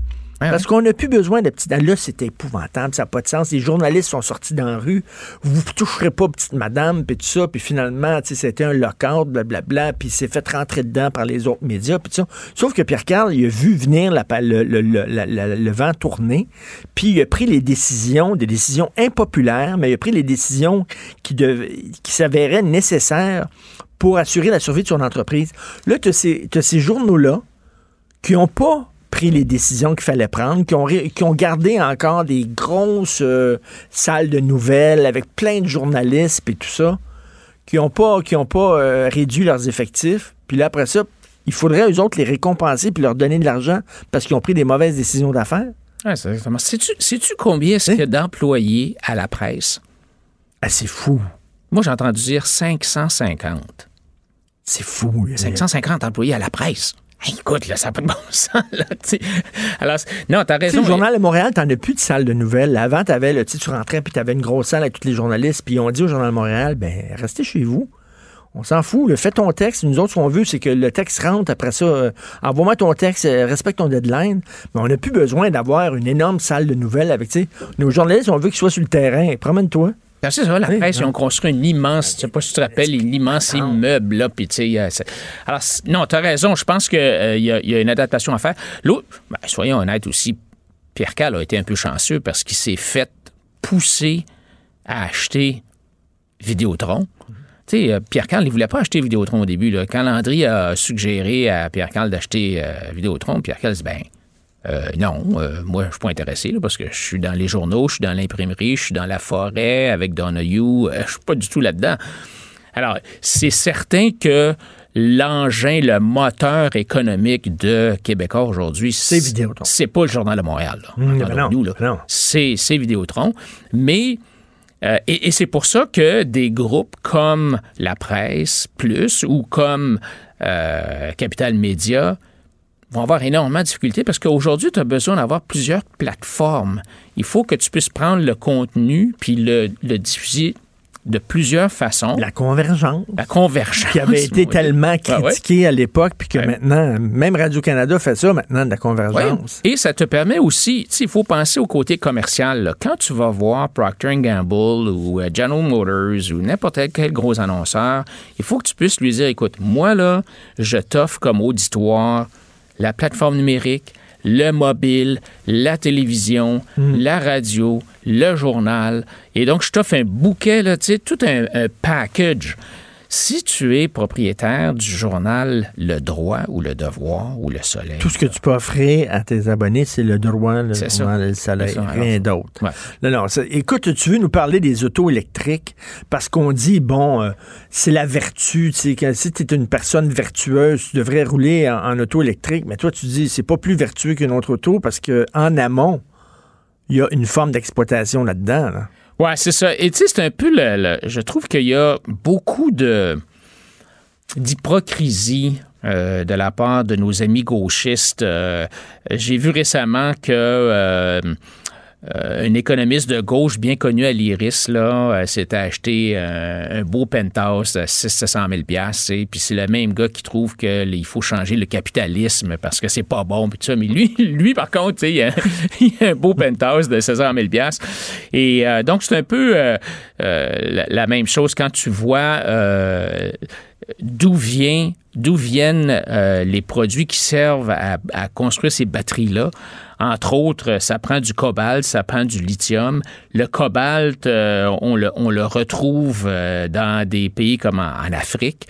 Et ce sont des, enfants de, de, de 8, 10, 12 ans qu'on envoie dans les mines pour sortir ce, ce C'est documenté, ça. Oh, oui, oui, c'est documenté, là. Et, et, et donc, c'est de l'aveuglement volontaire. On ne veut absolument pas euh, euh, en parler, mais euh, c'est c'est sérieux. C'est c'est vraiment des enfants qui travaillent dans des mines, dans des conditions impossibles, pour que nous, on puisse se promener dans de l'air pur dans nos voitures électriques. Il y a de l'hypocrisie là-dedans. Le show de Greta Thunberg, moi, je suis plus capable. là, qui, voulait avoir un, un voilier là, pour retourner parce qu'elle voulait pas prendre l'avion. Parce que, bon, Greta Thunberg qui prend l'avion, c'est épouvantable. Fait que là, cherchait un lift en voilier. Finalement, c'est des influenceurs qui ont comme une chaîne YouTube là, qui l'ont pris sur leur voilier. C'est n'importe quoi. C'est tellement du show, c'est ridicule. Oui, alors, tu sais, c'est ça. euh, c'est un peu la même. Toute la question de l'urgence climatique, ça aussi, tu sais, tu as des problèmes qui sont bien plus urgents sur la planète que les changements climatiques, entre autres. La faim dans le monde, entre autres, le manque d'eau potable. Tu sais, ces gens-là, là, tu, regardes ces 40 000 enfants-là qui travaillent à tous les jours dans les mines de la République démocratique du Congo pour que nous, on puisse euh, se promener dans des voitures électriques. C'est- des vrais problèmes et, donc je pense qu'il y, a une- y a une espèce de... tu sais, de virtuosité qu'on aime signaler. Là, on a l'air bon, on a l'air fin, on a l'air... Mais... euh, C'est dans les- on est dans l'image. On est dans l'image, on, On est dans l'hypocrisie, puis euh, euh, on, on le voit, les gauchistes, comment est-ce que... Tu sais, c'est- c'est faites ce que je dis, faites pas ce que je fais. Je veux t'entendre sur Rona, parce que Hmm. j'en parlais un peu plus tôt avec Michel Girard, qui lui dit, euh, bon, regarde, ils ont coupé des emplois, puis la valeur des actions a augmenté hier chez Rona. C'est des gens qui n'ont pas de cœur, puis qui pensent rien, rien qu'à la valeur de leurs actions, puis tout ça. Sauf que, si tu regardes ça du point de vue des actionnaires, leur idée de fermer des magasins puis de sacrer du monde dehors, puis c'est certain, c'est épouvantable quand tu perds ta job, là, surtout à un mois de Noël, c'est dur. Mais la valeur des actions, seulement, euh, pouf! Tu sais, donc, au point de vue d'entreprise, c'est une bonne décision qu'ils ont prise. Ben écoute, là, tu sais, Rona. Il- faut, il faut pas oublier d'abord qu'ils n'avaient pas... Ben, Rona, c'était un citron, hein? Quand ils l'ont acheté, c'était un citron. Là. C'était pas, pas une entreprise qui allait bien, c'est une entreprise qui allait mal. Juste avant la vente, ils se sont dépêchés pour acheter deux chaînes, la chaîne Marcil puis la chaîne Coupal, dans le but de gonfler la valeur de la transaction pour Lowe's. Ils n'ont jamais fait de ménage là-dedans. Alors, c'est, ce qu'ils viennent de fermer, c'est des choses qui auraient dû fermer depuis longtemps. Des magasins qui étaient en trop, qui fonctionnaient pas. Euh, deuxièmement, il ne faut pas. C'est-à-dire que quand, attends une minute, quand, quand Rona à des Québécois, on est peut-être trop impliqué émotivement là-dedans pour prendre les décisions qui doivent être prises. Tandis que quand c'est des gens du Connecticut, qui, eux autres, c'est froid. Ils regardent des chiffres sur, un- sur une feuille, c'est froid. Euh, Michel, il dit, ben justement, ils n'ont pas de cœur, etc. C'est pris aux États-Unis. Ils s'en foutent des emplois au Québec, mais à un moment donné, il faut que tu fasses ce qu'il faut faire pour assurer la pérennité de ton entreprise. Ben oui, tu sais, je veux dire, la chaloupe prend l'eau. OK, on est sept dans la chaloupe, puis elle prend l'eau. Il faut qu'on débarque deux, deux, deux gars pour, que la chaloupe puisse flotter. Alors, que les cinq autres puissent Ben oui, c'est ça. Et puis, alors, puis, malgré tout ça, là, je veux dire, rappelons-nous qu'avec l'achat de l'eau, il y a eu beaucoup de, de croissance de l'entreprise. Puis, malgré tous ces licenciements-là dont on parle au siège social, il y a autant, sinon plus, d'employés aujourd'hui au siège social canadien à Boucherville qu'il y en avait en 2016. Là. Alors, c'est pas, c'est pas la catastrophe. Puis bon, tu sais, en plus, ça, pour ceux qui vont perdre leur emploi là, dans les magasins, on sait on a une pénurie de main-d'œuvre, ils vont tous se replacer. Alors, Puis c'est c'est pas- euh, puis c'est drôle, quand on achète des entreprises étrangères, on est content, puis c'est- c'est c'est fantastique, c'est le fun. Mais quand on se fait acheter, ah là, c'est épouvantable, c'est un drame. Mais tu sais, si c'est bon pour Minou, c'est bon pour Pitou. Je veux dire, C'est ça, là, tu sais. euh, quand on achète une entreprise américaine, mettons, pour les Américains, eux autres vont peut-être dire, ah, c'est notre entreprise à nous qui part dans les mains québécoises, puis tout ça, tu sais. Mais là, on est content, on se pète les bretelles, mais si on accepte qu'on qu'on achète des entreprises des autres, ben, il faut accepter que les autres, des fois, achètent nos entreprises. Ah oui, puis on est bien content quand Couchetard achète euh, des, des, des séries, de, des chaînes de dépanneurs en Europe, aux États-Unis. On parle pas évidemment des consolidations parce que c'est certain que quand ils font ça, Couchetard, ils ramènent des Ils font la même emplois au Québec. Là. Alors, c'est normal. Puis d'ailleurs, quand tu regardes au total, les, les entreprises québécoises achètent beaucoup plus d'entreprises de l'extérieur que le contraire. Donc, on n'a pas, on pas à s'inquiéter. C'est le marché normal. Il y a du ménage à faire chez, euh, chez Rona. C'est une entreprise qui allait pas mal en 2016. Puis, a- il faut faire du ménage. Il faut, faut remettre ça droite. Puis, euh, donc, c'est normal que, que ça arrive. Maintenant, ça se peut que l'ose soit en train de se péter, là, de, de, de se gourer, là. Ça ils ont, ils ont payé ça trop cher. Oui, un. Puis deuxièmement, moi, je pense que. Rona valait pas ça. Non, non, ça ne valait pas ça. Mais, mais pas rien que ça, c'est qu'il faut quand même. Moi, je pense qu'il faut que tu sois très sensible, comme entreprise américaine, il faut que tu sois sensible à tes marchés locaux. Et est-ce que Lowe's est en train de faire l'erreur de ne pas écouter ce qui se passe sur son marché? Je ne le sais pas. C'est déjà arrivé avec Provigo, rappelle-toi. C'est déjà arrivé dans le passé où des entreprises ont été achetées par des, euh, entreprises québécoises ont été achetées par des entreprises étrangères qui n'ont pas tenu compte des spécificités locales puis se sont gourées.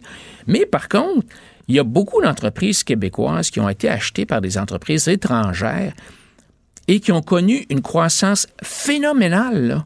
Phénoménale. Regarde euh, euh, Vanout. Vanout, c'est le meilleur exemple. Ils ont été achetés par Green Mountain et Green Mountain leur a donné du fuel, du gaz au coton pour pouvoir prendre de l'expansion. À Saint-Michel, ici à Montréal, il y a eu une expansion extraordinaire des capacités de, de- de- de production de Vanout. Vanout est devenue l'entreprise, quasiment la plus grosse entreprise mondiale en termes de production de petits, euh, de petites euh, tasses de, petites des affaires de petits café. là, des petits là. copes de café. Alors, tu sais, on, a tendance à, fo- à, à focuser sur le- les, des, des cas de problèmes comme l'ose, mais dans bien des cas, l'argent, l'expertise qui vient de l'étranger, le fait de pouvoir ouvrir à des entreprises québécoises des marchés mondiaux grâce à des, des canaux de distribution qui, euh, qui sont ouverts par les Américains, c'est bon. Saint-Hubert qui était acheté par les Ontariens? Ben oui. Puis Saint-Hubert, c'est- c'est- tu as entendu parler que ça allait mal à Saint-Hubert? Non, absolument pas. D'ailleurs, Ça, ça va bien. D'ailleurs, le- le- le- l'objectif de cette acquisition-là, c'est de permettre à Saint-Hubert de pouvoir vendre ses produits à travers le Canada dans les canaux de distribution qui, euh, qui à, qui appartiennent à l'entreprise qui a fait l'acquisition. Alors, donc, ça va donner une opportunité d'expansion à Saint-Hubert. C'est ça, faut. Écoute, euh, rapidement, là, euh, parce que ça- on pourrait en parler pendant 20 minutes parce que tu, tu continues quand même à défendre Trump, toi, malgré tout ce qui se passe, là. Non, écoute, T'as pas, pas- pas été vraiment impressionné par euh, le témoignage de Sandlin hier. toi? Non, écoute, d'abord, hein, je vais te dire que Trump, il est capoté. tu sais. Je veux dire, moi, je suis abonné. OK. Je suis abonné à ses tweets, là, puis ça n'a pas de bon sens. OK, tu, tu- c'est correct, tu me réconfortes Non, non, un non, peu, tu sais, là. je veux dire, OK. mais, mais euh, par contre, je regarde, euh, tu sais, il y a des gens qui disent qu'il n'y a rien fait, là. Non, c'est pas vrai. Il a, il a vraiment baissé les impôts aux États-Unis, il a baissé la réglementation, il a fait des changements, par exemple, très favorables pour les vétérans, il a fait des changements, il a réformé euh, certaines, euh, tout, le système de, ben, de prison, si tu veux, ou les peines euh, pour les gens qui, ont, qui, avaient, qui, en étaient à leur première offense. Alors, il, a fait beaucoup de choses. Là, actuellement, on est dans un, un processus de destitution qui, pour moi, j'ai l'impression que les démocrates ont jamais accepté la victoire de Trump. Et là, je cherche une façon de le mettre à la porte. Mais moi, je pense que la meilleure façon de le mettre à la porte, c'est aux prochaines élections, en 2020. C'est là où le, le peuple devrait décider. Ben, d'ailleurs, d'ailleurs, le show, le show des audiences de destitution, ils savent qu'il ne sera pas destitué parce Ben que oui. le Sénat est républicain. C'est ça. Fait que ce qu'ils font, c'est une campagne électorale pour les prochaines élections. Ce qu'ils font, c'est ils démontrent aux, aux Américains, regardez, il ne faut pas que vous votiez pour lui les prochaines élections parce qu'ils savent fort bien qu'il ne sera pas destitué. Non, c'est ça. C'est, c'est absolument rien qu'un show. Puis Sondland, hier, ce qui m'a un peu surpris, c'est que, bon, il a fait son, son, son discours d'ouverture en disant oui, il y a eu un quid pro quo. Trump voulait absolument euh, qu'il y ait euh, une ouverture, une enquête sur les Biden, puis en échange de ça, il allait euh, donner de l'aide militaire à l'Ukraine. Mais il s'est mis dans une position de vulnérabilité, c'est-à-dire, il- il- si effectivement l'Ukraine lui donne des informations qui lui permettent de, de mettre son adversaire dans le trouble, il, il il en doit une à l'Ukraine. Tu veux pas qu'un président se mette dans une position comme ça. là. Mais, mais Sondland a dit ça, puis après ça, quand est arrivé le contre-interrogatoire dont les, jo- dont les journaux n'ont pas du tout parlé, ils n'ont pas du tout parlé du contre-interrogatoire, mais dans le contre-interrogatoire, puis un contre-interrogatoire, ça sert justement à faire sortir la vraie vérité, Sondland a, a dit, a avoué que la seule conversation qu'il y a eu avec Trump, il avait oublié d'en parler lors de son discours d'ouverture, mais la seule conversation qu'il y a eu avec Trump, Trump lui a dit Je ne veux rien. Je ne veux pas de quid pro quo. que le président Zelensky fasse ce qu'il a à faire. Non, mais Sandlin, il dit, il l'a pas dit, mais c'était compris de tout le monde. Ben, il a avait- dit- C'est ça, c'est ça qu'il a dit. il a dit- tout le monde savait ce que Trump voulait. Mais sauf que d'un autre côté, il dit, mais il l'a jamais exprimé. Donc, s'il l'a jamais exprimé, comment tu peux dire que c'est ça qu'il voulait? Ouais, puis finalement, il a avoué, Sondland, qu'il avait présumé que c'est ça que Trump voulait. Mais quand Trump dit au gars, je veux rien, puis que tu oublies de mentionner ça dans ton discours d'ouverture, dans ta présentation d'ouverture, ça fait ça. Écoute, moi, je pense que aujourd'hui, c'est la dernière journée là, de ces audiences-là. D'après moi, ça va, ça va foirer comme le rapport Muller a foiré.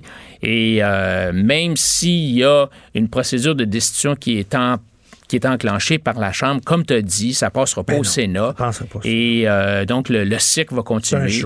Le cycle va continuer. Puis là, on va savoir, c'est qui qui va représenter les démocrates quand ils vont aller au BAT. On ne sait pas encore. Il y a tellement de monde. Ils sont 26. 26. Ils sont et- 26 candidats. Et malgré le fait, Richard, qu'il y ait 26 candidats, il y a un mouvement aux États-Unis pour que Hillary Clinton revienne. Arrête. Oui. Ben, Oui, parce que les, les- OK, mais ce mouvement-là, je suis sûr qu'il est mené par Trump lui-même Ben, parce que ça serait un cadeau extraordinaire à lui faire de ramener la pauvre Hillary. Puis, mais, écoute, mais Bloomberg vient de se lancer. Alors, malgré le fait qu'il y a tous ces gens-là, il y a une espèce d'inquiétude ou d'insatisfaction au sein des, euh, des démocrates à l'effet que malgré tout ça, ils sont pas sûrs d'avoir le bon cheval dans la course actuellement. Là. Ça va être intéressant. Tu reviens la semaine prochaine? Absolument, ça me fait plaisir. Hey, merci beaucoup, euh, merci beaucoup Adrien Pouliot, chef du Parti conservateur du Québec. Martino. Un Martino par jour éloigne le médecin pour toujours. Vous écoutez Politiquement incorrect.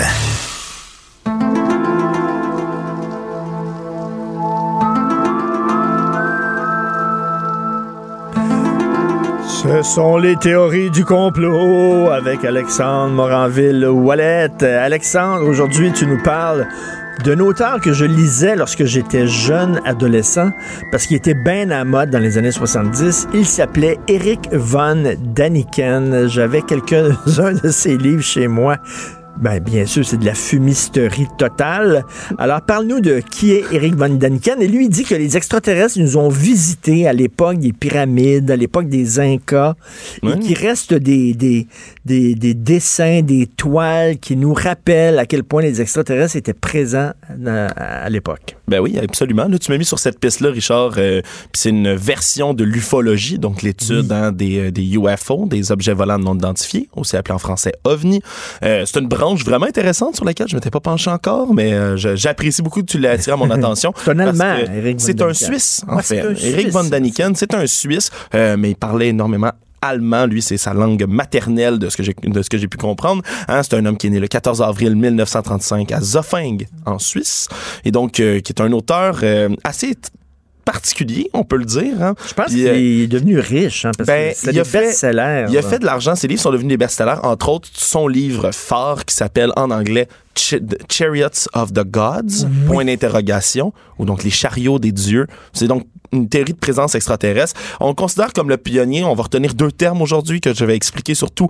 Euh, on le tient comme un des plus populaires euh, membres de ce qu'on appelle la théorie des anciens astronautes et le fondateur de ce qu'il appelle lui-même l'astéro l'astro-archéologie. Ah, L'astro-archéologie. c'est Oui, bon. donc, évidemment, l'archéologie de l'espace. Règle générale, on, on fait pas d'archéologie dans l'espace puisqu'il n'y a rien qui y vit, mais c'est lui qui a créé cette, euh, cette branche-là qui vise à étudier, justement, la théorie des anciens astronautes. Qu'est-ce que c'est? C'est une spéculation pseudo-scientifique ufologique, comme on vient de le dire, euh, qui tient pour acquis que des visiteurs extraterrestres seraient venus voir les anciennes civilisations pour leur apporter des savoirs qui auraient été impossibles euh, à apprendre à l'époque. L'écriture, l'architecture, l'agriculture, les mathématiques, l'astronomie, puis même la médecine seraient venus de ces gens venus de l'espace, dont on ignore un peu là, les tenants et aboutissants, puis qui se basent évidemment sur toutes ces hypothèses. Donc, ils ont visité les, les Incas, les Égyptiens. Les Égyptiens en particulier, les Mayas, euh, tout ce qui est civilisation précolombienne, tu le dis, euh, même des, euh, des civilisations comme le Japon, la, la Chine ancienne. Et là, Alors- Daniken, comme preuve, entre guillemets, il montre des dessins, effectivement, là, des, des, des dessins ou des gravures ou des, des, des, des bas-reliefs, Ben entre oui. autres, où tu vois comme un genre de Maya qui, qui semble être euh, assis dans un genre de capsule spatiale. Oui, effectivement, il y a toutes sortes de dessins. Ça peut sembler. C'est des vrais là, dessins, là, Oui, c'est des vrais dessins qui existent. Il faut faire attention par contre parce qu'il y a plusieurs de, de ces, de ces reliques-là qui ont été fausses. Entre autres, on pense au fameux crâne de cristal, hein, popularisé entre autres par le, dernier film là, un peu étrange d'Indiana Jones qui était sorti des années après. Mais le- les crânes de cristal, ce sont plein d'artefacts qu'on a, on a dit avoir retrouvés, qui venaient des civilisations précolombiennes, qui étaient impossibles à avoir été fabriqués à cette époque-là. C'est très simple, ils n'ont pas été fabriqués à Ah, cette époque-là. Ils ont été fabriqués dans les années 1930 environ. Des avec des outils rotatifs en métal, avec une surface abrasive, de pellicule de Oh. diamant. Ah, ça n'a jamais été créé à cette époque-là, on l'a rapporté beaucoup, mais il y a beaucoup de ces théories-là, surtout de Eric Van Daniken, qui vont se baser sur ce genre d'artefacts-là. Mais oui, effectivement, il y a des vrais artefacts. On peut penser aux lignes de Nazca, entre autres. hein. Ces grandes lignes, on en a retrouvé la semaine dernière, on en parlait Ah de nouvelles, hein, ces grandes lignes qui ont été dessinées dans, à même le sol. Euh, lui dirait que euh, ce serait des pistes d'atterrissage pour certains vaisseaux à l'époque, qui feraient des dessins qui pourraient les amener, euh, euh, les inciter un peu comme les lumières sur les côtés d'une piste d'atterrissage. Et donc, ces théories-là, c'est ça. Ça se base sur les anciennes fresques, sur les connaissances qu'il n'y aurait pas eu à l'époque. Euh, on parle aussi, puis lui, selon cette théorie-là, ces anciens extraterrestres-là, ces anciens astronautes-là, seraient devenus, au fil du temps, les dieux qu'on a dans toutes les, les mythologies, dans toutes les religions euh, monothéistes d'aujourd'hui, dériveraient euh, de ces anciens euh, extraterrestres-là qui seraient venus jusqu'ici et au fil de l'histoire se seraient transformés en dieux à cause de leur technologie supérieure un- qui à peu- l'humanité. C'est un peu de 2001, le titre de l'espace. Tu sais, le film de de Kubrick 2001, là, là. qui envoie le monolithe aux hommes de caverne pour leur donner l'intelligence, puis euh, les aider à fabriquer des outils, etc. Je suis content que tu l'amènes parce que Ben oui. c'est c'est directement en 2001 le style l'espace, c'est directement euh, la théorie des anciens astronautes qui Ben est expliquée évidemment dans un film qui est- puis c'est sûr que c'est très intéressant puis ça fascine mais sauf, il faut se souvenir de plein de trucs là-dedans. hein. Euh, Van Daniken n'a pas passé une, la vie d'un ange du tout. Euh, lui dans dès sa jeunesse, il a été là, il a été suspendu de l'école pour avoir volé des choses. Il s'est rendu jusqu'en Égypte, il a été encore une fois emprisonné pendant neuf mois pour Ah avoir oui. fait de la fraude de bijoux. Il est devenu manager d'un hôtel à Davos, en Suisse. Euh, il a- pendant ce temps-là, il a commencé à écrire un de ses premiers manuscrits, un de ses premiers livres. Ah, il s'est fait arrêter parce qu'on s'est rendu compte qu'il avait fraudé pour 130 000 dollars dans les caisses de l'hôtel euh, pour financer ses voyages de recherche qu'il faisait pour son livre. Il s'est fait emprisonner, il s'est fait condamner à trois ans de prison. Il en a juste passé une en prison. Et c'est justement en prison qu'il a commencé son deuxième livre. Et pendant qu'il était incarcéré, son livre Chariot of the Gods, qui a été fait intéressant, réécrit, parce que lui écrivait extrêmement mal, qui a été repris et réécrit euh, par un ancien auteur nazi, Utz Utermann. Je, je le lance comme ça. Euh, mais donc, qui a été publié, qui est sorti. Il y a eu des documentaires. Il y a eu un partir- documentaire très célèbre qui a été fait là-dessus. Alors, c'est un gars, c'est comme un fraudeur, puis lui, il a décidé, je vais créer cette théorie-là qui est de la fraude totale, puis je vais me rendre Ben oui. Il a, il a même fait un parc euh, d'attractions qui est ouvert euh, dans les cantons de Berne en Suisse, euh, qui, qui est ouvert 2003. Des, quelques années après, il a fait faillite de façon monumentale. C'est un parc d'attractions qui parlait euh, du nom de Jungfrau Park ou de Mystery Park en anglais, qui a ramené les visiteurs vers toutes sortes de mythes et légendes. Euh, évidemment, j'ai pas le temps en ce moment de, de tout démystifier puis tout euh, debunk en mon anglais, euh, tout ce qu'il fait. Mais, tout ça a été démystifié un après l'autre. euh, presque tout là. Écoute, le- une de ses plus grandes, euh, de, de- euh, ce qui revendique le plus, c'est la, la grande pyramide de Khéops en Égypte. Il dit c'est complètement impossible que des humains aient pu construire ça. Euh, à peu près tous ses arguments lui dit que il y avait pas les outils pour faire ça. C'est faux. On a retrouvé les outils puis on a refait des simulations modernes sur comment ils taillaient les blocs Ben de oui. pierre. Ça fonctionne, ça marche. En 20 ans, ils ont été On le capables. C'est euh, Obélix avec la potion magique qui à- Oui, ben oui, il lançait, puis ils en ont donné oui. à tout le monde. Alors, euh, non, non, effectivement, il a, il dit toutes sortes de bêtises par rapport à ça. dont- Merci beaucoup. Écoute, tu euh, me fais voyager dans, dans mon enfance quand je lisais Eric Van Daniken. Une belle lecture pour un Bon, une belle lecture pour un jeune. Merci beaucoup, Merci Alexandre. Moranville, Wallet. Et je parle à mon reptilien préféré, Jonathan Trudeau. Bonjour. Ça, c'est ma langue de reptilien. C'est bizarre à la radio de faire une langue de reptilien. Comment ça va? Ça va, écoute, euh, ça, ça va fatiguer ce matin. Ben, J'imagine. Hier, c'était le souper de la tribune de la presse, dont euh, je ne peux pas parler. Mais une soirée qui est toujours le fun, la souper, euh, le- le- le- le- la soirée annuelle où les chefs de parti euh, viennent entretenir les journalistes, faire un peu d'autodérision et tout ça. Puis évidemment, ça la demande soirée toujours off the d'humour, record. là, c'est ça. Oui, c'est ça, le banquet de la tribune de la presse qui a lieu euh, chaque année. Ah oui. Non, non, puis je peux rien dire parce que c'est la règle d'or, c'est que si Ah oui. on veut que les politiciens s'ouvrent comme ils le font, euh, n'hésite pas à faire de l'autodérision, de l'autocritique et tout ça. Ben, il faut que ça reste à l'intérieur des quatre murs euh, où ça se passe. Mais ce que je peux te dire, c'est qu'on a des chefs de parti qui sont capables d'être très très drôles, de faire ça, preuve de ben beaucoup d'autodérision. Je- On s'est tapé sa cuisse solidement. Mais tu trouves pas ça bizarre quand même parce que votre rôle, les commentateurs politiques, c'est d'être critique. Puis là, soudainement, vous protégez le secret. C'est comme vous êtes bodé-bodé avec eux autres pendant une soirée. Vous faites des jokes. Le vin coule à flot.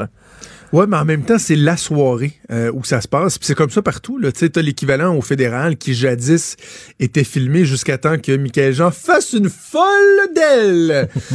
Lorsqu'elle est, tu te souviens, hein, ça? Ben Ce soir, oui. je fais une folle de moi. Ouais, elle avait l'air un petit peu enivrée. Euh, même chose euh, à Washington, t'as le Correspondence Dinner où t'as le président qui va faire des jokes et tout ça. C'est vraiment une tradition. Puis, tu sais, regarde, ce matin, au moment où je te parle, regarde ta télé, là, mes collègues journalistes sont tous autour de François Legault en train de le guerrier solidement. Ben oui. Alors que hier, on faisait des blagues. Puis, ce qui, ce qui est le fun, c'est que euh, tout le monde y passe, là. Tu sais, je veux dire, les journalistes se font écœurer par les politiciens, les, les, les, les- le président de la tribune de la presse qui fait un discours écœure, les, jo- les journalistes écœurent les... Tu sais, tout le monde y nous dire, hein, OK, je vais te gosser, là. C'était c'était qui le plus drôle? C'est tout. T'as pas besoin de me dire c'était qui les jokes, c'était quoi les jokes, c'était qui le plus drôle? Ben, ça, ça j'ai pas, pas de problème à dire. François Legault, depuis qu'il est, euh, qu'il est en poste, euh, il est très, très drôle dans ces affaires-là. Fait penser oui. un peu au style que Jean Charest avait. OK. Euh, tu sais, un peu, euh, tu sais, c'est comme un peu un personnage un peu sloppy, là, tu sais, qui est, qui est comme un peu écœuré, puis il se bon, ben là, telle, telle, telle affaire, puis là, il- et tout, tout le monde y pense. Euh, Manon Massé euh, a surpris cette année. Ah, L'année ouais. passée, c'était sa première fois, ça avait été un petit peu plus difficile. Pascal Bérubé est excellent. Est excellent. Ouais, ben oui, et j'ai envie drôle. de te dire que la surprise des deux dernières années, c'est Pierre Arcan. Qui fait, euh, c'est tellement un, un, un- un- comment t'appelles ça, un contre, euh, Un contre-emploi? euh, exactement. Contre, c'est tellement un contre-emploi qu'il se fait écrire des bonnes lignes par sa gang. Il le livre très bien. Et c'est drôle, drôle, évidemment. Je répète, je peux pas. Ben non. rien que je te dirai sur ce qui est dit.